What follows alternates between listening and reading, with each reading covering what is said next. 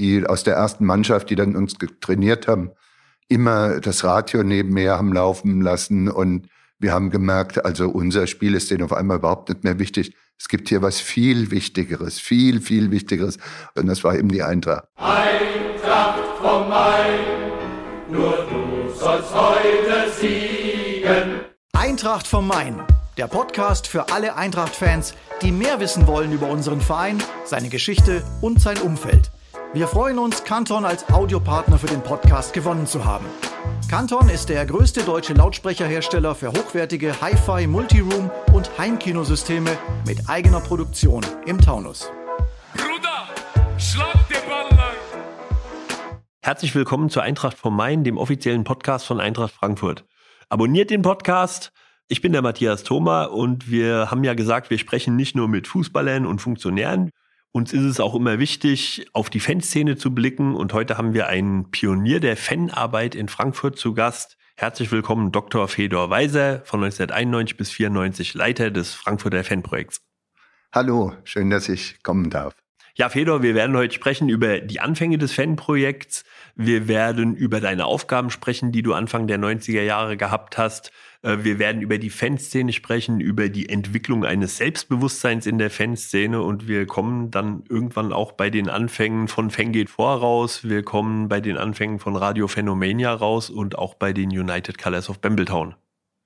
Fedor, wir sitzen jetzt hier im neuen Profi-Camp der Eintracht und ich habe dir eben mal die Stockwerke gezeigt. Äh, wir sind rumgelaufen bei der Fanbetreuung, wir waren im Foyer Du kennst die Geschäftsstelle der Eintracht von Anfang der 1990er Jahre. Was sagst du, wenn du das jetzt hier siehst und vergleichst? Ja, es ist toll, es ist beeindruckend. Ich glaube, die meisten wissen das ja, dass da in, am Riederwald wirklich damals auch Ungeziefer war und die Duschen für die, selbst für die Profis war das nicht gut ausgestattet. Ja, natürlich, sagen wir mal, so ein Bereich, wo jetzt auch Fanbetreuung oder sowas ähm, untergekommen wäre, den gab es praktisch gar nicht. Also der Rainer Falkenhain, der war damals schon da, der war von der Fanvertreterversammlung der, der Chef gewesen und ist für, bei der Eintracht angestellt worden. Das war der Einzige, der, sagen wir mal, eine Fannähe hatte und aber eigentlich ganz andere Aufgaben auch hatte. Du bist bis heute großer Fan der Eintracht. Wie hast du die Spiele jetzt in Corona-Zeiten verfolgt? Warst du im Stadion mal? Ja, sicher. Ich war oft im Stadion, aber ich bin auch vorsichtiger. Also ich bin jetzt nicht bei jedem Spiel dabei gewesen. Also je nach Inzidenzlage bin ich äh, gerne gekommen, wenn es irgendwie ging. Aber manche Spiele habe ich dann auch zu Hause geguckt vom Fernseher. Fedor, wir wollen heute mit dir sprechen über Arbeit mit Fans, Fanprojekte, was heute ganz selbstverständlich ist. Wenn du heute rund um die Eintracht schaust, da gibt es Fanprojekt, Fanbetreuung. Als du 1991 angefangen hast, wie sah da die Zusammenarbeit der Vereine mit Fans aus? Ja, im Grunde genommen gab es die eigentlich nicht. Es war so, wenn die Polizei äh, wieder mal der Eintracht mitgeteilt hat, dass die Eintracht-Fans irgendwie über die Stränge geschlagen haben, dann hat die Eintracht darauf reagiert und hat dann auch beispielsweise ähm, äh, Sanktionen ausgesprochen, gerne auch mal Stadionverbote, ohne dass die Fans befragt wurden dazu. Also man hat nicht ein eigenes Verhältnis zu den Fans gehabt, sondern wenn die Polizei das mitgeteilt hat, dann äh, galt das als, als gesichert. Also man hat sich da nicht die Mühe gemacht, selber auch nochmal reinzuhören und, und, und Kontakt aufzunehmen und nachzufragen.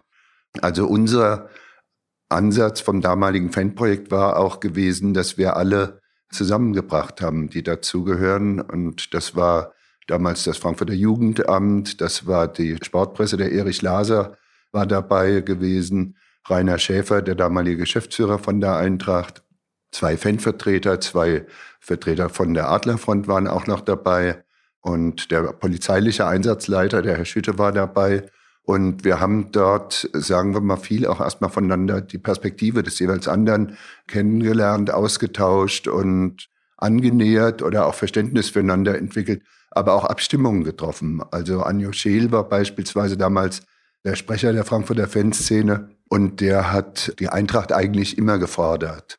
Der hat immer eine Idee gehabt, was im nächsten Vierteljahr an Spielen stattfindet, was man da an besonderen Aktivitäten machen könnte und ähm, hat die Geschäftsführung dann gesagt, dafür brauchen wir das, dafür brauchen wir das. Und es war deswegen sehr leicht für uns als ähm, Sozialarbeiter sagen wir mal, das zu moderieren, weil es wirklich immer aus der Fanszene eine kritische Stimme gab, die auch 100 Prozent den Erfolg der Eintracht gelebt hat, nicht ähm, eigene, also wollte sich nicht selber profilieren, dabei hat sich natürlich dabei profiliert, aber jeder hat gespürt, das ist die Eintracht, was der will, der sportliche Erfolg der Eintracht und der Fanszene, dass die daran richtig teilhaben kann und das richtig unterstützen kann. Also die Fanszene war insofern organisiert, dass die Fanclubs Vertreter gestellt haben und es gab Fanvertreter, die gegenüber der Eintracht aufgetreten Ganz sind. Ganz genau. Es gab knapp 200 Eintracht-Fanclubs und daneben gab es zwei Gruppen, ähm, die auch sich als Hooligans verstanden haben, während diese knapp, ich glaube 170 Eintracht-Fanclubs waren es Anfang der 90er Jahre gewesen, die haben sich eher als Kuttenfans äh, verstanden. Und wenn man sie gefragt hätte, haben sie auch gesagt, wenn einer auf mich zukommt, bleibe ich auch stehen. Das war viel Legende auch dabei. Eigentlich haben die nicht die Auseinandersetzung in der Regel jedenfalls gesucht, sondern da ging es eher darum, gepflegten Bier zu trinken, nach dem Spiel, vor dem Spiel und während dem Spiel, während die Adlerfront und die Presswerker, die beiden Hooligan-Gruppen, eben schon auch sich gerne mal geprügelt haben mit anderen. Aber das muss man sagen, wirklich mit Gleichgesinnten geprügelt haben. Da gab es schon einen Ehrenkodex, an denen wir relativ gut, der relativ sicher bestanden hat. Wer kam auf die Idee, ein Fanprojekt zu machen? Kam das aus der Politik? Kam das von der Eintracht? Wer hat das vorgeschlagen? Also wir waren in Frankfurt die zweite Generation des, eines Fanprojekts. Es gab in den Jahren 1984 äh, bis 1987 schon mal ein Fanprojekt aus ABM-Mitteln finanziert. Das ist aber dann äh, drei, vier Jahre nicht ähm, oder ist ausgelaufen und nicht verlängert worden. Und damals war es der rot-grüne Magistrat, der gesagt hat, das soll wieder etabliert werden und äh, wir wollen hier ein Fanprojekt auch, auch mit langfristiger äh, Zielsetzung einrichten. Und die Ziele, die ihr euch gesteckt habt, waren welche? Naja, da muss man die Zeit ein bisschen sehen. Also es war so, dass, äh, ich hatte es ja schon beschrieben, dass die Eintracht eigentlich kein eigenes Selbstverständnis zur Fanarbeit hatte. Und dann war eben Mitte der 80er Jahre, waren 1985 äh, eine ganz schwere Katastrophe in Brüssel gewesen, wo ähm, sehr viele Tote, ich glaube 39 Tote, es sind auch in Deutschland, ein Bremer Fußballfan ist gestorben in der Zeit der zweiten Hälfte der 1980er Jahre da hat man gemerkt auf einmal, also die kritische Öffentlichkeit, die politische Ebene, nur der Polizei das Feld überlassen, ist vielleicht doch auch schwierig. Also außer der Polizei hat sicher noch eine große Rolle damals auch die Boulevardpresse gespielt, die immer, wenn es Randale gab, schöne Riesenfotos mit Bengalo-Fans ähm, und, und Schlägereien davon berichtet hat, großflächig in ihren Zeitungen. Und das hat leider dann auch noch Leute angezogen, zum Fußball zu kommen, die nicht wirklich originär vom Kicken kamen, sozusagen. Da hat es durchaus eine Rolle gespielt, dass wir Fanprojekte dann auch gegründet wurden, bundesweit ja eine Reihe, dann relativ zeitgleich. Frankfurt war das zweite, wo wir dann auch eben denen das erklärt haben und gesagt haben, passt mal auf, das ist was, was kontraproduktiv ist, wenn ihr immer nur Randale-Berichterstattung macht. Und dann ist man auch sensibler vorgegangen und hat äh, manche Berichte auch gar nicht mehr veröffentlicht. Also ihr habt für die Fans gesprochen, ihr habt mit den Fans gesprochen und wenn du zu so einer Fangruppierung gehst, wenn ich mir mal vorstelle, Anfang der 90er Jahre, äh, du gehst bei der Adlerfront vorbei oder bei Presswerk und sagst, wir machen jetzt hier pädagogische Arbeit mit Fußballfans, die werden sich gefreut haben, oder? Es war so, dass bei meiner ersten Auswärtsfahrt bin ich mit der Adlerfront nach Köln gefahren im Zug. Da hat der Moffat, der damals bei aus dem Gießener war wie ich, und ich kannte ihn auch, ähm, weil ich hatte mal ein Interview gemacht über die braunen Adler. Das war ein Nebenableger der Adlerfront sozusagen und der aber in Gießen war und damals gegen die besetzten Häuser, in Gießen gab es drei oder zwei besetzte Häuser zu dem Zeitpunkt, die haben die immer wieder mal angegriffen. Und da habe ich damals ähm, mich für die auch interessiert und habe mit denen ein Interview gemacht und habe die der Öffentlichkeit vorgestellt, ne, um, sagen wir mal, auch so einer Gewaltspirale ein bisschen entgegenzuwirken. Und habe Mordsärger gekriegt mit einer Reihe von Freunden, die das nicht wollten, dass man deren Motive und dass man denen Platz gibt in der Öffentlichkeit. Aber ich habe jedenfalls ein längeres Interview mit denen geführt. Und das hat mir der Moffat dann auch, der war dankbar dafür dass sie, sagen wir mal, nur aus dem, aus der Stigmatisierung, die gehören in den Knast so ungefähr, auch mal in seinen schrägen Motiven, ganz klar, auch dargestellt worden ist. Der hat mir damals im Zug nach Köln gesagt, früher hätte ich Leute wie dich aus dem Zug geschmissen. Das war für mich natürlich erstmal, dass ich gehört habe, früher hätte er das gemacht und Nebel. Ich bin Bürgerskind, ehrlich gesagt, und ähm, eigentlich ist das, ich habe mich als Kind auch mal geprügelt, aber es ist nicht meine Welt irgendwie gewesen. Und also ich habe schon auch ein bisschen Angst gehabt, muss ich wirklich sagen. Insgesamt bin ich zwar Fan, Eintracht-Fan seit Kindheit, aber Begegnungen mit, sagen wir mal, einer harten Fanszene hatte ich wenig gehabt. Und die haben mich auch erschreckt und eingeschüchtert. Das muss ich schon sagen. Und es war für mich auch nicht einfach. Ich bin da hingegangen, ein bisschen wie ein Beobachter bin Anthropologe, würde man sagen, der sich die Szene mal anschaut und guckt, konstituiert sich, entwickelt sich dort quasi aus sich selbst heraus was wie ein Rechtsradikalismus, weil eben dieses Freund-Feind-Schema im Sport ja drin ist, sagen wir mal, dass ein gewisses Härteideal auch drin ist. Und dann hatten ähm, in Mitte der 80er Jahre auch in Frankfurt bei einem DFB-Pokalfinale, die waren damals noch nicht alle in Berlin, was in Frankfurt stattgefunden hat am 1. Mai, war eine große äh, Auseinandersetzung mit äh, dem DGB von Fußballfans, also Schlägereien auch gewesen. Und so hat man damals gesagt, also die Fans müssen auch irgendwie einen Ansprechpartner bekommen. Und so habe ich mich verstanden und bin dann auch auf die zugegangen, wie jemand, der in einem öffentlichen Auftrag auch steht. Aber als ich dann Kontakt mit denen bekommen hatte, war mir manchmal, das will ich aus heutiger Sicht, mit dem vielen Abstand kann ich das sagen, war mir da auch äh, nicht immer ganz wohl dabei gewesen. Warst du da ganz allein als Fanprojekt oder hattest du Mitstreiter? Außer mir waren noch zwei andere Kollegen, Mitarbeiter im Fanprojekt, also kann man wirklich die männliche Form auch wählen. In einem späteren Zeitraum ist es dann ja auch der Michael Gabriel gewesen. Der ist nicht Gründungsmitarbeiter gewesen und das ist aber sicher auch eine der Leistungen, würde ich sagen, heute aus heutiger Sicht, dass es uns gelungen ist, den Michael der war direkt nach seinem Studium, hat er sich bei uns beworben und es gelungen ist, ihn da zur Fanarbeit zu ziehen, sozusagen. Gab gute Alternativen, ehrlich gesagt auch. Das war natürlich ein Riesengewinn für uns. Und Michael hat auch viel mit den Härtegruppen gearbeitet. Ein dritter Mitarbeiter, der hat sich eher ein bisschen um die Kundenfans gekümmert. Und mein Job war schon in erster Linie, sagen wir mal, mit Polizei, mit Stadtverwaltung, mit die Logistik, auch ein bisschen administrative Verwaltung auch dafür zu stehen. Michael Gabriel ist hier in Frankfurt bekannt als Öri, ist heute Leiter der Koordinationsstelle Fanprojekte, nur zur Ergänzung für unsere Zuhörer.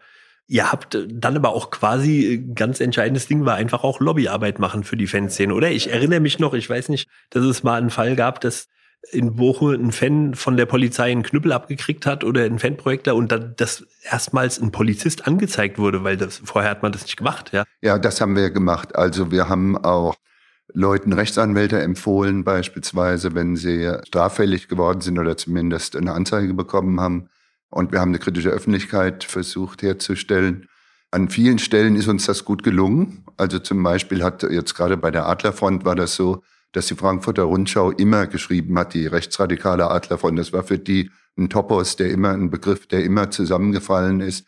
Und dann war das eigentlich eine unserer ersten Amtshandlungen sozusagen, dass wir zur Rundschau gegangen sind und gesagt haben, Leute, so undifferenziert stimmt es nicht. Wenn ihr da auch das Phänomen richtig erfassen wollt, dürft ihr nicht dauernd rechtsradikal schreiben. Wir haben sozusagen dafür auch gebürgt mit unserem Namen und das war ja auch berechtigt und hat dann die Rundschau hat auch sofort darauf verzichtet. Und ähnlich war das natürlich auch andernorts, dass wir, wir haben uns verstanden, vor allen Dingen nicht nur individuell, wie ich das beschrieben hatte, jetzt, wenn, wenn jemand straffällig geworden ist, sondern auch für die Fankultur und die Fanszene insgesamt. Also, dass man dort wertschätzt, was die Fußballfans untereinander an Bindungen eingehen, an, an Verantwortlichkeiten eingehen, dass die Öffentlichkeit das sieht. Wir sind dort reingekommen, wie, fast wie der Blinde zur Farbe manchmal und haben dort Sachen festgestellt, die die Öffentlichkeit gar nicht kannte.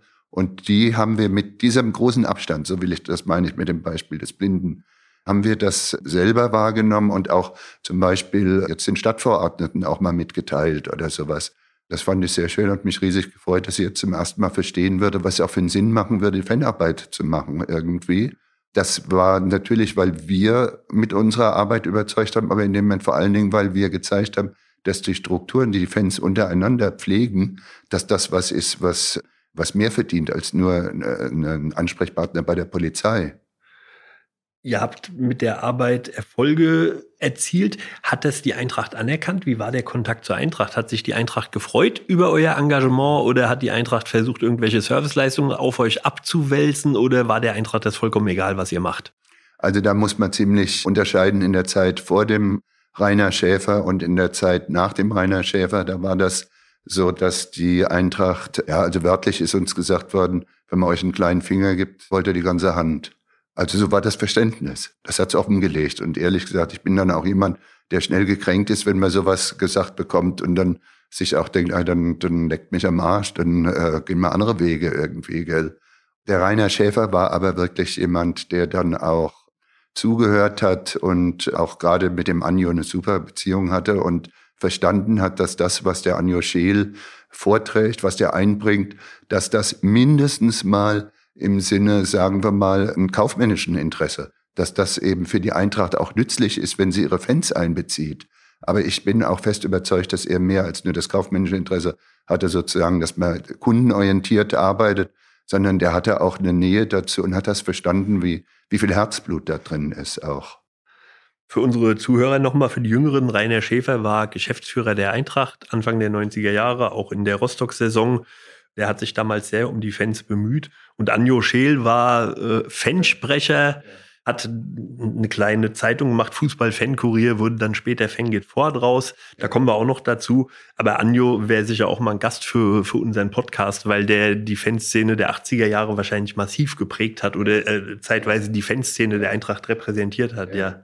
Also viele sehen ja bei den Fans immer auf die Fans drauf, als wäre das was Statisches. Als wären Fans so, was weiß ich, entweder gewaltbereit oder, oder überschießen, bisschen verrückt oder sowas.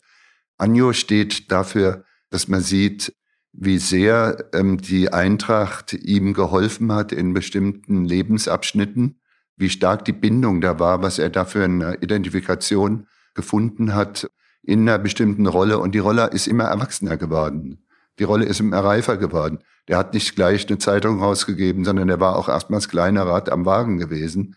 Der ist aber immer verantwortlicher geworden und ist dann auch später Vater geworden und, und damit hat auch seine Eintracht-Identifizierung ist reifer geworden. Also diesen Prozess, dass Fans in ihrer Entwicklung eine wunderbare identifikatorische Versorgung, würde ich als Pädagoge sagen, in ihrem Fan-Dasein entwickeln, das hat ganz unterschiedliche Etappen beim Anjo auch äh, gegeben dabei. Also ich kenne ihn sehr gut. Das ist jetzt ja Wahnsinn, wo du schon so wissenschaftlich jetzt im Moment wirst. Du hast deine Doktorarbeit geschrieben zum Thema Fußball als Droge. Äh, wissenschaftliche Arbeiten zu Thema Fans gab es damals wahrscheinlich noch nicht viel. Wie kamst du auf so eine Doktorarbeit mit diesem großartigen Titel? Naja, das war nicht so schwer für mich, weil ich habe im ersten Fanprojekt äh, Mitte der 80er Jahre schon mitgearbeitet und beobachtet und war ja, wie gesagt, selber Fan. Aber ich habe mitbekommen, wie die Bindung dort von einigen Fans war. Es hat einer dort auch beschrieben, wenn die Saison endlich vorbei ist, diese Scheiße, dann bin ich so erleichtert. Das würde jemand, der ein Fußballspiel nur als ein unterhaltsames Freizeitangebot sieht, der würde ja nicht solche aggressiven Impulse darauf haben. Das hat jemand, der süchtig ist in der Phase der Abstinenz. In der Phase der Abstinenz, da verdammt man die Zigaretten oder was auch immer und sagt, Gott sei Dank bin ich von der Scheiße los.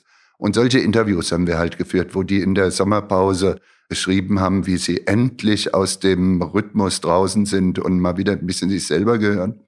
Ja, das ist die eine Seite gewesen. Und ich hatte halt vorher sieben Jahre in der Jugend- und Drogenberatung in Gießen gearbeitet und äh, von daher auch, sagen wir mal, über Sucht viele Menschen kennengelernt, die süchtig sind und süchtig waren und mich dann auch theoretisch damit beschäftigt.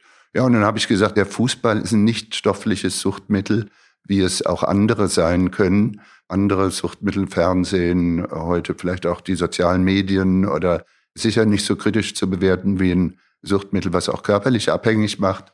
Aber eben, es erfüllt alle Voraussetzungen, um auch eine süchtige Bindung eingehen zu können. Aber jedenfalls in meiner Doktorarbeit habe ich nachher, und das auch an prominenten Beispielen, auch beschrieben, wie die auch wieder drüber rausgewachsen sind. Wie die Fanszene ihnen auch ja, Möglichkeiten gibt, ähm, in Fanvertreterversammlungen, in Fanzeitungen und so weiter einen Status zu erwerben, wo man Boden unter den Füßen bekommt und wo man auch wieder in einer erwachseneren Rolle auch wieder nochmal Eintracht-Fan bleiben kann und ja, die Bindung trotzdem noch besteht, aber reifer ist auf eine, und eben nicht mehr süchtig oder nicht mehr besorgniserregend ist. Letztlich der Fanszene ein Selbstbewusstsein gegeben. Das ist sicher ein Verdienst der Fanprojekte und auch dein Verdienst hier in Frankfurt, dass die Fanszene ein Selbstbewusstsein entwickelt hat. Ich komme jetzt zu unserer Eagles 11. Elf Fragen rund um die Eintracht und um dich. Und ich starte mit der Frage Nummer eins. Dein erstes Fußballtrikot, das du besessen hast.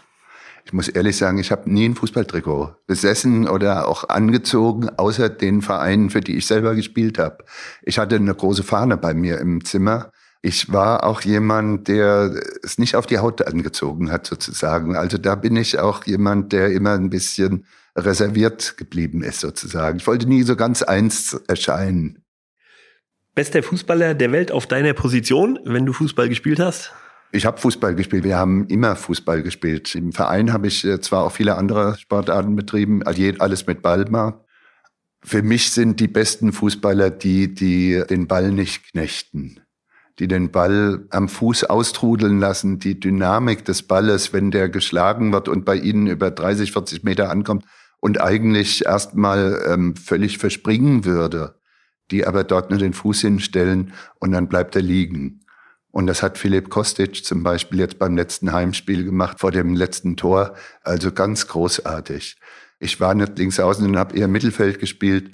Ja, Messi, Özil, Daichi Kamada. Wenn der, das Tor, was der in Berlin vorbereitet hat, was Silva nachher reingelenkt hat, also das sind für mich Sternstunden des Fußballs. Dein Lieblingsreiseziel? Also privat war ich ganz viel in Griechenland gewesen. Aber ich meine, mit der Eintracht ähm, waren es die Europapokalspiele.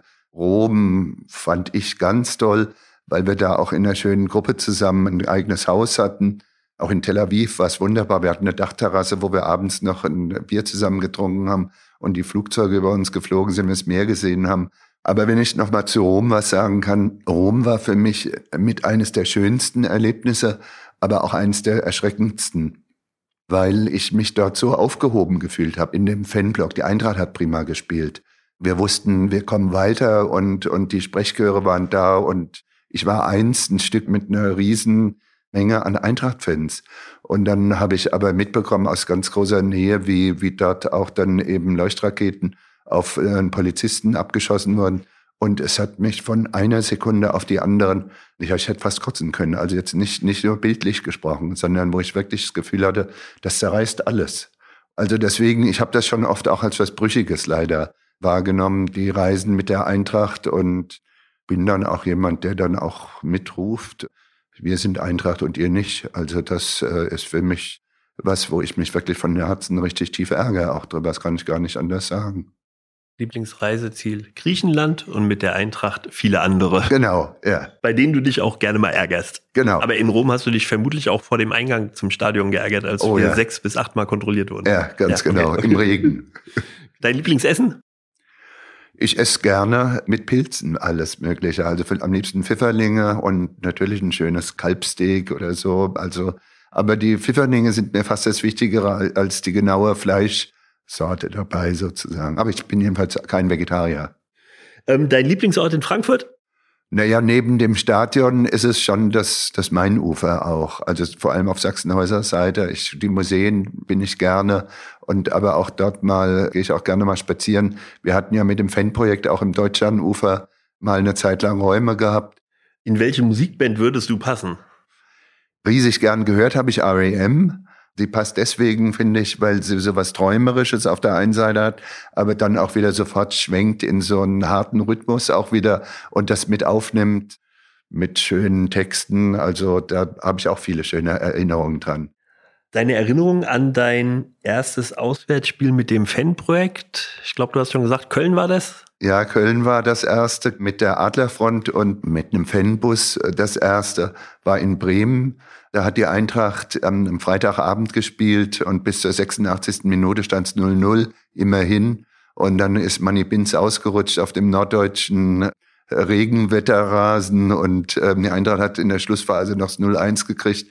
Dann sind wir, saufen durfte ich natürlich nicht in den Bussen, alle haben gesoffen. dann war das für mich eine bittere Rückfahrt gewesen, die erste Auswärtsfahrt von Bremen, dann mitten in der Nacht, freitagsabends. Und ich war da gerade Vater auch geworden. Ja, und dann sind wir da, äh, habe ich mich dann dort bei einer Autobahnraststätte in der Nähe von Gießen rausschmeißen lassen. Da stand mein Auto und das war was, wo ich das Gefühl hatte, welche Leere ist das irgendwie. Alle rund um mich besoffen gewesen und, und nachher natürlich gepennt. Es war nicht so, dass es mich angesteckt hat, äh, irgendwie zu weiteren äh, äh, Reisen in der Art, ehrlich gesagt. Die dann aber noch kamen. Ja. Wer war dein Idol in der Kindheit? Mein Idol in der Kindheit war äh, natürlich Grabi, wie das alle äh, hatten. Aber weil ich auch irgendwie immer so eine besondere Beziehung gerne gehabt habe, hatte ich das Gefühl beim Grabi, das will ja jeder und beim Holz auch. Und deswegen, also mein ähm, Favorit, von dem ich mir auch das erste Autogramm abschicken lassen, damals als Kind, mit einer ganz krackeligen Schrift sicherlich, war Atze Friedrich gewesen. Der war Mittelfeldspieler bei der Eintracht und ist nachher auch nach Kaiserslautern. Das hat mich schwer enttäuscht von ihm, Atze. Also er ist dann bei Kaiserslautern auch ähm, Funktionär sogar geworden, aber sagen wir mal so als, als weiß nicht, Elfjähriger oder was, der sah gut aus und da ich hatte das Gefühl, der sieht ein bisschen aus wie ich und besser als ich. Und da wollte ich unbedingt, wollte ich wie Atze Friedrich sein. Was war denn dein Lieblingssport neben dem Fußball? Also ich habe alle Ballsportarten gespielt. Zu Hause hatten wir bei uns im Keller auch eine Tischtennisplatte. Deswegen haben wir alle in der SG nie Tischtennis gespielt. Wir hatten eine Vierermannschaft, also aus vier Spielern hat die bestanden. Das war dreimal Weiser und ein anderer. Das war unsere Tischtennismannschaft der SG Nied. Aber sagen wir mal, neben dem Fußball am liebsten habe ich Basketball gespielt. Und dein, dein Kindheitsverein war dann quasi die SG Nied? Die SG Nied war mein Kindheit. Wir haben auf der Straße haben wir immer gekickt. Aber Alemannia Nied ist der Fußballverein und die SG Nied ist der Handballverein und der war näher und Alemannia hätten wir immer viel weiter gemusst und ich bin in rein gewachsen, damals in Frankfurt Nied, die alle auch Handball gespielt haben, neben dem, dass man auf der Straße gekickt hat, aber im Verein Handball und dann bin ich dort auch mit hin. Und ähm, eigentlich waren wir aber durch und durch Fußballer. Und auch die ganze erst, also ich war mit elf Jahren oder was bin ich ähm, Handballspieler geworden. Da war es schon so, dass wenn wir samstags gespielt haben und die Eintracht hat parallel gespielt, die aus der ersten Mannschaft, die dann uns trainiert haben, immer das Radio neben mir haben laufen lassen. Und wir haben gemerkt, also unser Spiel ist denen auf einmal überhaupt nicht mehr wichtig. Es gibt hier was viel Wichtigeres, viel, viel Wichtigeres. Und das hat mich natürlich dann alles sofort total interessiert. Und da wollte ich auch hin und, und was das ist. Und das war eben die Eintracht. So bin ich zur Eintracht gekommen im Grunde genommen. Die Sehnsucht ähm, des fernen Ortes dort äh, im Radio, wo alle hingehört haben, und jetzt ist die SG Niet auch zur Eintracht gekommen, seit letztem Jahr. Wunderbar. Hat Wir kriegen das Archiv von denen. Vielleicht finde ich ja noch deine Techtensergebnisse. Schön, ja. Letzte Frage aus der Eagles 11, dein Berufswunsch als Kind. Ich wäre damals am liebsten, glaube ich, Hand, also handwerkliches Schreiner oder sowas geworden. Aber äh, meine Eltern hatten vor, dass ich studiere und ich weiß nicht, ob ich ohne deren Willen manchmal immer durchgehalten hätte. Es gab schon noch oft blaue Briefe und dann äh, bin ich aber jedenfalls zum Abi gekommen und habe dann an der Uni auch ähm, Boden unter die Füße gekriegt und habe gemerkt, dass ich auch mehr kann und habe dann eben auch nachher noch promoviert, eben auch eine Doktorarbeit geschrieben, ja. Danke, Fedor, für die Eagles 11. Kommen wir nochmal zu den Aktivitäten des Fanprojekts. Ich habe es vorhin so ein bisschen angedeutet, ihr habt den Fans Selbstbewusstsein gegeben. Und wenn man sich die Fanszene heute anschaut, wenn ihr ins Stadion geht, dann gibt es ganz viele Sachen, die heute selbstverständlich sind, die kommen aus deiner Arbeit oder aus eurer Arbeit ein Beispiel, das ich mal geben will, da, da, erinnere ich mich noch dran, dass es früher überhaupt nicht üblich war, dass sich die Mannschaft bei den Spielern bedankt hat. Also man hat sich total gefreut, wenn irgendwann mal jemand nach dem Spiel in Richtung Fankurve gewunken hat. Heute rennen die Spieler das ganze Stadion ab und bedanken sich überall. Aber nicht nur diese Sache, wenn ihr Radio Phenomania hört, äh, die Anfänge bei euch, wenn ihr euch Fangeht vorkauft, die Anfänge beim Fanprojekt. Also ihr habt ganz, ganz viele Sachen angestoßen, wie seid ihr die angegangen und wieso war es euch so wichtig, dass die Fans selbst kommunizieren, dass die quasi ihre eigenen Medien bilden? Also erstmal muss ich sagen, es ist tatsächlich in den Anfang der 90er Jahre, sagen wir mal, so ein Umbruch gewesen. Also beispielsweise hat in Hamburg der erste Verein eine eigene Fanabteilung aufgemacht gehabt. Und das war für uns, als wir das gehört haben, elektrisierend. Also vor allen Dingen für die Fans. Anjo war begeistert. Das müssen wir in Frankfurt auch schaffen. Aber auch die Auseinandersetzung, wie ich so vorhin schon mal beschrieben habe, Die Polizei wollte, dass man den G-Block noch, noch besser überwacht mit Stacheldraht, mit, mit einem Plateau, wo sie mit Videokameras das alles überwachen können und so weiter. Und ähm, dagegen war unser Konzept natürlich nicht, die Fans, ähm, sagen wir mal, wie eine, wie eine leblose Masse anzusehen, sondern ähm, auch deren eigenen Strukturen, sie in die Verantwortung zu nehmen. Es war so, dass dann auch die Eintracht gerade schon am Überlegen war, wie baut man das Waldstadion um. Noch nicht der große Entwurf, dann der kam ja zur Fußball-WM 2006. Aber Anfang der 90er Jahre gab es auch schon eine Arbeitsgruppe Stadionumbau, die dann auch sich mit der Frau Schenk, der damaligen Sportdezernentin im Fanprojekt getroffen haben und zusammengesetzt haben.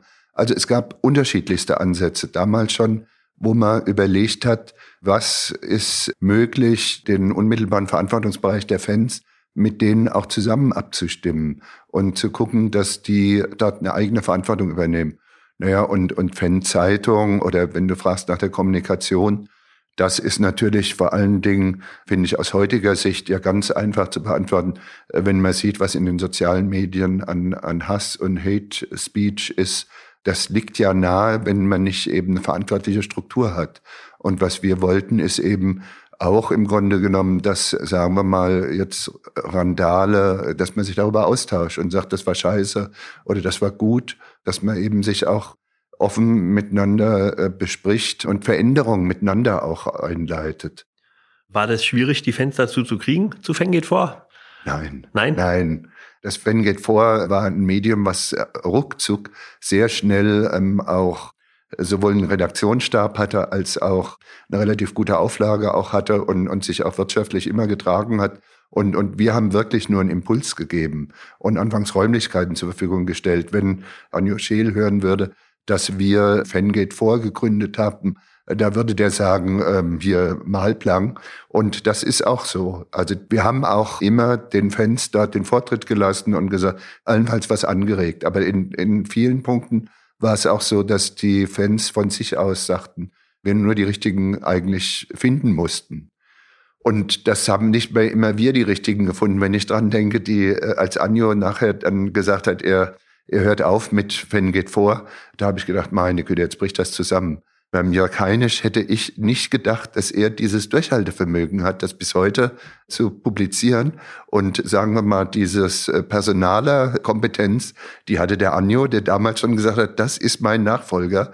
Und äh, alle Achtung, da hat er eine prima Ansprache gehabt und, und jemand gefunden in der Szene, der dafür der richtige geeignete war, sozusagen. Also das war eigentlich oft eher eine Überlegung, wen kann man ein bisschen nach vorne bringen, irgendwie, wen kann man ihn unterstützen. Dafür hatten wir Bildungsurlaubsseminare, wo wir mit den Leuten auch mal eine Woche über wegfahren konnten und uns mit denen austauschen konnten oder auch Impulse setzen konnten, hatten sicher auch immer mal ein bisschen Geld für die eine oder andere Aktivität auch. Für uns war am Anfang, das klingt heute anmaßend, aber weil wir das Gefühl hatten, was weiß ich, die, da sind viele Ausschreitungen auch gewesen, gab Rechtsradikalismus. Wir haben zum Anfang als eines unserer Ziele formuliert, die Ordnung des sozialen Feldes. Das war eine, neben der Einzelarbeit, der individuellen Unterstützung von, von Leuten, die es nötig haben, sozialarbeiterisch, hatten wir wirklich auch den Anspruch, das soziale Feld ein Stück zu ordnen, dass eben Kommunikation mit der Polizei auch möglich ist. Im Beirat hatte ich vorhin erzählt, oder dass verantwortliche Leute nach vorne kommen.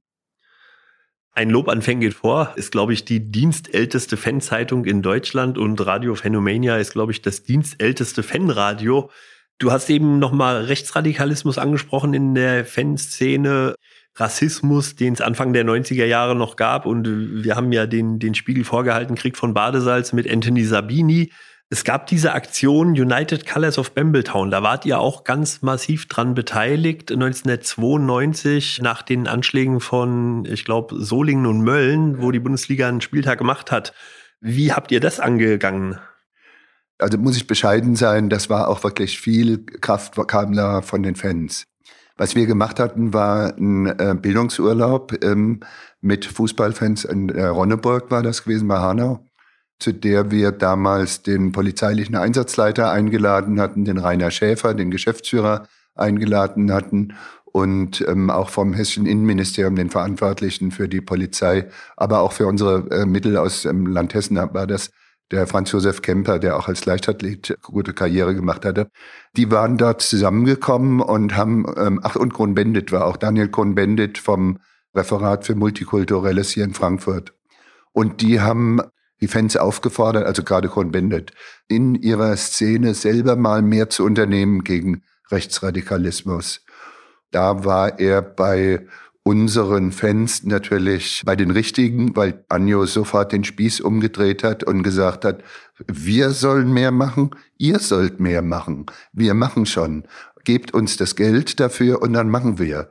Ja, und Rainer Kaufmann hatte dann diese schöne Grafik und ich glaube auch der Slogan kam von Rainer Kaufmann. Unsere Leistung vom Fanprojekt war da wirklich absolut bescheiden. Ich weiß, dass ich nachher für den Rainer Kaufmann eine Stellungnahme geschrieben habe, wo mich die Stadtverordneten kritisiert haben dafür, dass wir als Fanprojekt doch nicht so eine für ein kommerzielles Unternehmen so eine Stellungnahme abgeben dürften. Aber damals ähm, war Rainer Kaufmann mit Fanhaus und Anjo Scheel, die waren vor allen Dingen die Akteure.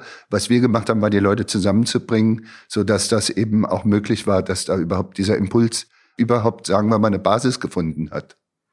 Dieses ähm, United Colors of Bambletown lief rund um den Spieltag Mein Freund ist Ausländer von der Bundesliga und da haben die Eintracht-Fans ja das erste Mal schon ihr eigenes Ding gemacht. Alle Mannschaften hatten dieses Trikot an, Mein Freund ist Ausländer, ja. das wir übrigens im Museum noch suchen, wenn das jemand hat. Das fehlt uns in unserer Sammlung, das ist super gesucht. Und während die Vereine das gemacht haben, haben die Eintracht-Fans ihre T-Shirts produziert mit dem Amt für multikulturelle Angelegenheiten. Und da wurden, glaube ich, tausend Stück von verschenkt. Aber diese Aktion hat sich ja bis heute erhalten. Irgendwie wurde die auch von Fangeneration zu Fangeneration weitergegeben. Wie erklärst du dir das? Naja, es hat Charme. Die Zeichnung hat Charme, der, der Slogan hat Charme, United Colors of Bambletown hat auch Charme. Also äh, das ist die eine Seite, sonst wäre das auch nicht äh, möglich gewesen. Aber die andere Seite ist schon auch die, dass ich das Gefühl habe, dass in Frankfurt eine Basis für sowas da ist. Also das gefällt mir auch sehr, muss ich wirklich sagen. Als äh, 2016 war es, glaube ich, gewesen, als der erste FC Köln hier war und die ähm, ganze Flüchtlingswelle eben da war und alle Welt geschrien hat, wohin mit denen und, und äh, ähm, dann im Stadion der Riesenbanner stand Ausländer rein, Rheinländer raus. Also das ist was, was glaube ich woanders, das ist der Frankfurter Humor. Und, ähm, und das, das, da bin ich total stolz drauf, auch Frankfurter zu sein an dem Punkt. Da fühle ich mich so eins mit. Ich finde auch, dass, ähm, sagen wir mal, ihr vom Museum auch ganz äh, tolle Arbeit macht, da auch vieles an Werten zu erhalten und ein Bewusstsein davon lebendig zu halten. Für mich war, was weiß ich, dass die Eintracht nicht nur den Nationalsozialismus alibimäßig jetzt auch mal sich dem angenommen hat, ähm, sondern tatsächlich auch nochmal die alten Mitglieder, die aus der Zeit noch Erinnerungen haben könnten, nochmal angeschrieben hat, dass man aus dort nochmal wirklich gesammelt hat, wie ist in den einzelnen Abteilungen damit umgegangen, wie ist mit denen, die rausgeschmissen wurden, was gibt es da heute noch für Nachfahren und wie haben die, wie empfinden die das, wenn die heute eine Rehabilitation ihres Opas oder ihres Vaters hier durch die Eintracht auch erfahren? Was ist denen das wert? Das berührt mich äh, bis heute sowas. Und das finde ich, ähm, dass ihr da auch im Museum ganz hervorragende Arbeit macht. Und da freue ich mich wirklich auch drüber.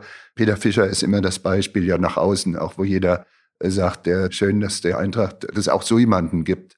Aber für mich ist es viel mehr als nur Peter Fischer, das weiß ich auch. Das ist Axel Hellmann, das seid ihr im Museum, das zieht sich wie ein roter Faden durch. Und das ist auch in der Fanszene angekommen. Also das, das Thema Rechtsradikalismus, Rassismus, ich glaube, da würde sich heute kaum jemand trauen, auch den Mund aufzumachen. Das ist ähm, sicher ein großes Privileg hier in Frankfurt, dass die Fanszene da so, so aktiv dagegen steht. Sicher auch ein Verdienst, zumindest in der Anfangszeit, dass ihr diese Themen angesprochen habt, weil das war ja Anfang der 90er Jahre nicht üblich. Also das waren ja Sachen, die die Leute erstmal äh, nicht als erste Sache gesehen haben bei einem Fußballverein. Es war so, dass die Eintracht ähm, in der Zeit, ähm, wo es auch mit Rostock ähm, um die Meisterschaft ging, prima Stürmer hatte, super Stürmer hatte. Axel Kruse, Jan Andersen und ähm, Toni Boa. Und ich weiß wie heute, dass ich mit Leuten da mit den Mund fusselig geredet habe, weil die gesagt haben, den Jeboa, den muss man auf die Bank setzen. Ich will den nicht spielen sehen hier bei uns. Der, warum kriegt der Kruse so wenig Chancen? Warum kriegt der Deutsche so wenig Chancen. Hier muss doch, stattdessen soll der, der Schwarze oder, oder war noch übler beschimpft. Warum kriegt er die Einsatzzeiten? Das ist Realität gewesen in der Zeit, wirklich wahr. Dass man mit solchen äh, Gesinnungen wirklich auch ähm, sich immer wieder auseinandersetzen muss. Das ist, glaube ich, den meisten heute nicht klar. Also Jeboa war anfangs überhaupt nicht nur willkommen hier in, in Frankfurt. Anfang der 90er Jahre, deine Zeit beim Fanprojekt war eigentlich eine sehr schöne, weil die Eintracht war Dauergast im Europapokal und die Reisen, die ja heute Zehntausende Unternehmen wurden damals von 15 bis 150 Leuten absolviert und ihr wart immer quasi die pädagogische Begleitung. Du bist durch Europa gereist. Erzähl doch mal, wie war so ein Auswärtsspiel in Moskau 1993? Was habt ihr da gemacht? Ich war noch vorher noch nie in Moskau gewesen wir waren total neugierig auf Moskau und haben natürlich geglaubt, dass das vielen Fans genauso geht.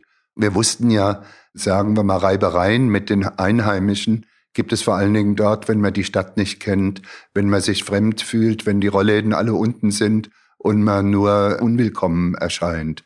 Deswegen haben wir überall dort, wo wir auf internationalem Gebiet waren, aber auch in der DDR, äh, ehemaligen DDR, in Rostock oder in Dresden, erstmal immer auch Fanbegegnungen organisiert.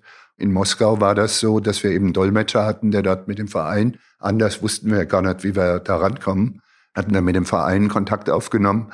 Er hat uns dann die Altinternationalen empfohlen und äh, mit denen haben wir in einer riesen Turnhalle, die Spielfeldgröße hatte, also eine Original-Fußballfeldgröße hatte, ein Spiel durchgeführt mit unseren Fans und Hooligans zusammen und ähm, nur 0 zu 4 verloren. Also das waren wirklich die Spieler, die 1958, das war schon ein paar Jahre her, gegen Garincha und Pelé gespielt hatten. Die haben dann gegen unsere Fans äh, gespielt.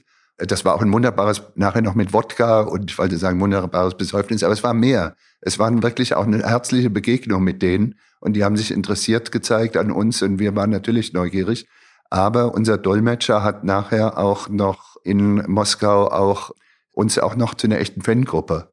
Auch nochmal, mit dem war nochmal ein weiteres Treffen. Und das war für uns damals bitter festzustellen, dass dieser nette Austausch, den wir vorher mit den älteren Spielern hatten, auf einmal wir gehört haben ähm, von den Fans, die haben euch nur ein schönes Bizarrbild gezeigt. In Wirklichkeit geht man mit uns Fans hier ganz grauslich um und wir kriegen keine Gelegenheiten zu Auswärtsfahrten, wird man nicht unterstützt und, und wir werden eigentlich nur abgestraft oder ähm, also wir haben ein, ein Zerrbild dort bekommen gehabt bei der Begegnung, die wir mit den Altinternationalen hatten. Und das war eins, was, was erstmal auch eine richtige Tiefe hatte, weil wir, wie gesagt, dort mit denen gegessen und getrunken haben und, und Fußball gespielt haben. Also es war eine echte Begegnung. Und nachher haben wir gemerkt, meine Güte, das ist noch nicht mal die Hälfte der Wirklichkeit gewesen, die wir hier kennengelernt haben. Also das war aber im Grunde genommen immer unser Ziel als Fanprojekt, sagen wir mal, auch sowohl ein bisschen die Stadt kennenzulernen, aber auch eine wirkliche Fangruppe kennenzulernen. Und es war auch in Moskau der einzige Ort, wo wir, sagen wir mal, gegen alte Internationale gespielt haben, sondern sonst haben wir schon in der Regel mit, mit einheimischen Fans, die ein Stück auf Augenhöhe mit unseren Fans waren, eine Begegnung auch organisiert gehabt. Hat euch die Eintracht da unterstützt? Nö, auf die Idee wäre ich gar nicht gekommen, da die Eintracht zu fragen, ehrlich gesagt. Die Eintracht hat uns unterstützt in Dnepropetrovsk. Da hat der Andreas Hornung und ich, wir haben da damals den Matthias Ohms gebeten gehabt und ähm, tatsächlich hat der dann eben auch den Flieger für uns geöffnet, dass wir mit nach Dnipropetrovsk, bin ich immer noch stolz, wie ich das unfallfrei aussprechen kann. Also wir konnten mit der Mannschaft fliegen. Also haben mitbekommen, wie Uli Stein dort noch gepokert hat mit äh, irgendwelchen Journalisten. Und da waren unsere äh, 21 Leute, waren wir, glaube ich, mit im Flieger. Und da waren wir natürlich eingeschüchtert und zurückhaltend. Aber es gab auch grauslige Erinnerungen. Bei dem Moskau-Spiel war das nämlich so, dass auf dem Rückflug wir dort auch ziemlich besoffene Fans mit dabei hatten, die vorher dann auch mit großen Apfelweinkanistern schon am Flughafen am Hinweg schon waren. Ja, ist nachher jedenfalls Essen auch ins Flugzeug geflogen, also Teller mit Essen. Da habe ich mich als Fanprojektmitarbeiter furchtbar geschämt. Es ist ja immer so, dass wir als Sozialarbeiter auch unsere Lebenswelt mit deren Lebenswelt so ein bisschen in, zusammenbringen, uns dort vorgestellt haben bei den Verantwortlichen und gesagt haben, wir sind hier Ansprechpartner für was. Und dann kriegst du mit, äh, wie dort auf einmal dort irgendwie Essen durch den Flieger fliegt. Es gab auch Augenblicke, wo ich mich echt geschämt habe und es mir schwer gefallen ist, ähm, die Rolle als Sozialarbeiter wahrzunehmen, da wäre ich am liebsten manchmal abgetaucht und hätte gesagt, irgendwie, ich habe damit nichts zu tun. Ein Spiel aus den 90er Jahren, was noch in Erinnerung geblieben ist, weil das auch sehr, die Eintracht-Fans da schon sehr politisch waren, war dieses äh, Spiel gegen Casino Salzburg in Wien. Warst du da auch vor Ort? Nein. Da warst du nicht vor Ort, Nein. aber du hast das äh, mitbegleitet. Was davor? doch, ich war vor Ort, ja. Ja. Ich war eben ein anderes äh, Spiel in Salzburg, wo ich nicht war. Ja, doch, ich habe das mitbekommen.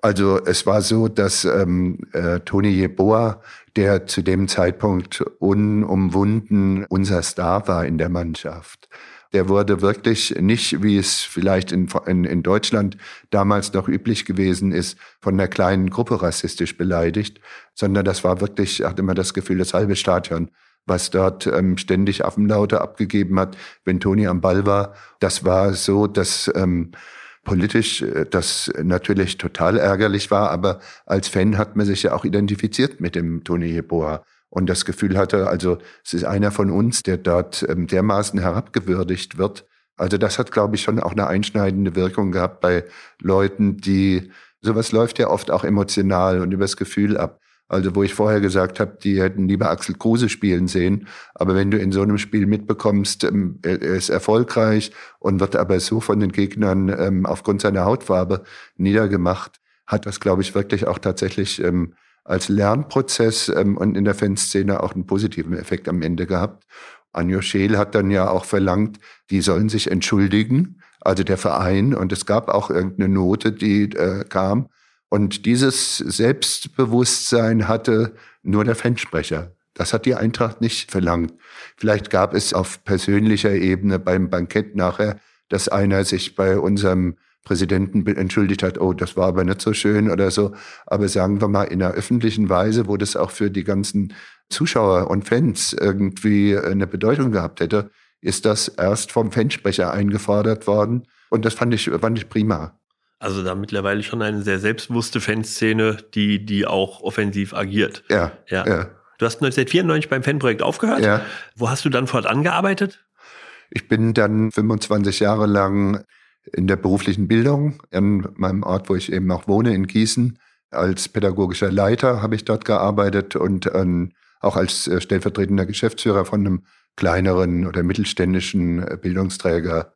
Wir haben dort für benachteiligte Jugendliche beispielsweise Hauptschulabschlusskurse angeboten und haben bei arbeitslosen Menschen geholfen, in Arbeit zu kommen und Qualifizierungslehrgänge und ich war, wie gesagt, in der Geschäftsführung. Längst nicht so aufregend und spannend wie die Zeit als Fanprojekt.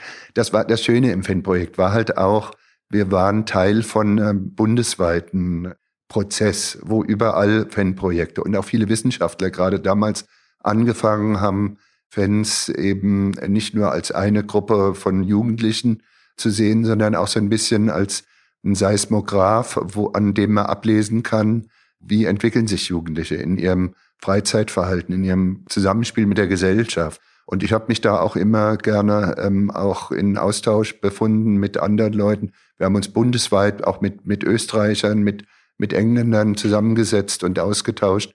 Und das war eine hochinteressante Zeit, wo ich auch so das Gefühl hatte, ich habe mit dem, ich bin wie ein vorgeschobener Posten so ein bisschen der Gesellschaft an einem Ort, wo die sich nicht trauen hinzuschauen, richtig, und kann der Gesellschaft dort auch Rückmeldungen geben, in überwiegend beruhigende Rückmeldungen geben. Und das waren aber da auch viele wissenschaftliche Austausche, die wir hatten immer wieder. Und das hat mir viel Spaß gemacht. Und das war dann ne- nachher die Zeit in der beruflichen Bildung natürlich ähm, ein bisschen grauer sozusagen. Aber in deiner Freizeit hast du die Eintracht ja weiter verfolgt, immer.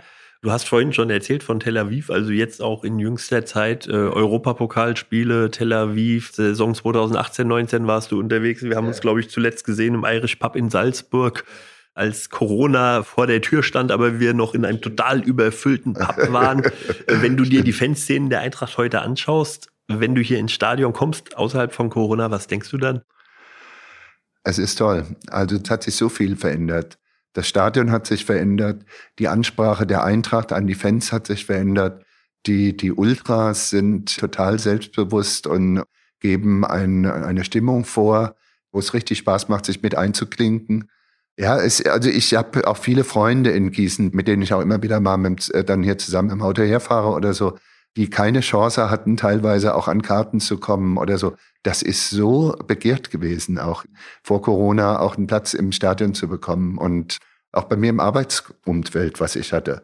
Irgendwie, wenn ich da auf die Eintracht zu sprechen gekommen bin, das hat mir ganz oft geholfen, dass da Leute auch große Augen bekommen haben und wir darüber schnell einen Anknüpfungspunkt hatten, was dann auch im Arbeitsbereich viele Türen geöffnet hat. Nur der Kerl in Block 38, Bertha, mit der Fahne, der immer vor uns steht, der nervt, oder? Das ist so, leider, ja. Fahne runter, ein ganz üblicher Spruch. Ja, Fedor, ich danke dir ganz herzlich. Es war ein tolles Gespräch über die Fanszene. Da könnte man noch viel drüber sprechen. Man könnte noch viel weitermachen. Ich habe aufgenommen, Anjo Scheel müssen wir auch unbedingt ja. mal hierher bitten, dass der auch nochmal darüber berichtet. Zum Abschluss würde ich noch mal gern wissen, was war jetzt übergreifend aus deiner aktiven Zeit, aus deiner Fanzeit dein schönster Eintracht-Moment? Ja, das war Berlin, das Pokalfinale. Ich war bei allen Pokalfinalen in den letzten 40 Jahren war ich dabei gewesen. Aber Berlin war am schönsten gewesen irgendwie. Also wir waren ja dermaßen Außenseiter. Also bei den äh, Finale gegen Bochum oder so, da waren wir klarer Favorit. Das Siegtor war ein Freistoß. Nichts war so schön. Das in Stuttgart äh, war nachmittags. Also das Finale in Berlin war wunderschön. Ja, ich habe da auch Michael Gabriel, haben wir haben nachher noch zusammengesoffen miteinander und ähm, es war einfach eine schöne Nacht gewesen, die ich nie vergessen werde irgendwie. Sehr gut. Und was war dein schlimmster Eintracht-Moment? Naja, was soll man sagen? Rostock natürlich. Also Rostock war, mir fällt eigentlich fast nur Rostock ein, wo ich meine Rolle als Sozialarbeiter nicht wahrgenommen habe. Es war so, dass in Rostock viele von der Adlerfront vorher ähm, festgenommen wurden.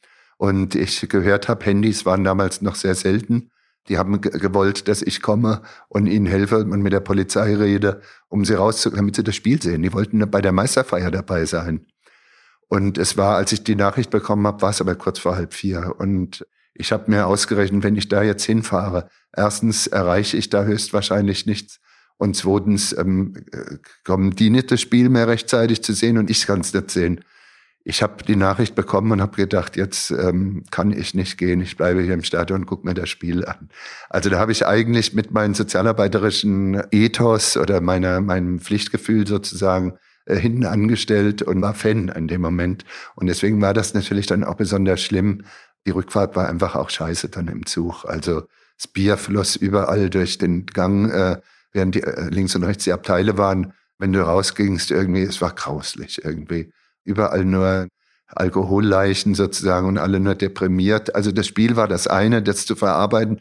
Aber ich habe mich ja dann auch wieder in der Rolle als Projektmitarbeiter da ist dann wieder angenommen, gesehen, der hier irgendwie auch nochmal sehen muss, dass auf der Rückfahrt, sagen wir mal, nicht, nicht irgendwas Schlimmes noch passiert. Und es war, waren eigentlich Zustände, die überhaupt nicht verantwortlich waren. Kann man nicht anders sagen. Die Eintracht hat danach auch keinen Sonderzug mehr so schnell gestellt. Und ja, es war, war ein furchtbares Erlebnis.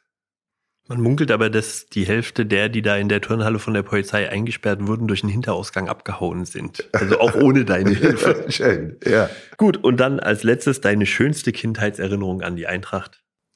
Als Kind war es so, also das ging gegen meine Eltern eigentlich auch, die Fußballbegeisterung. Und ich habe dann immer in so einem alten Transistorradio die Eintracht gehört gehabt und zu meinem zwölften Geburtstag war es, aber das kriege ich nicht mehr ganz genau hin, hat meine Mutter einen Freund und mich dann war sie so nett und hat gesagt, ich fahre euch nach Kaiserslautern zum Auswärtsspiel. Und das war ihr Geburtstagsgeschenk für mich gewesen. Und da war ich wie so ein kleiner Bub. Ich war glücklich und happy und da war ich selig. Selig für ein Spiel in Kaiserslautern. Ja. Sehr schön. Ja, vielen, vielen Dank, Fedor Weise. War ganz toll. Ähm, beim nächsten Mal mit Anjo Scheel. Danke fürs Zuhören. Abonniert den Kanal. Bis zum nächsten Mal.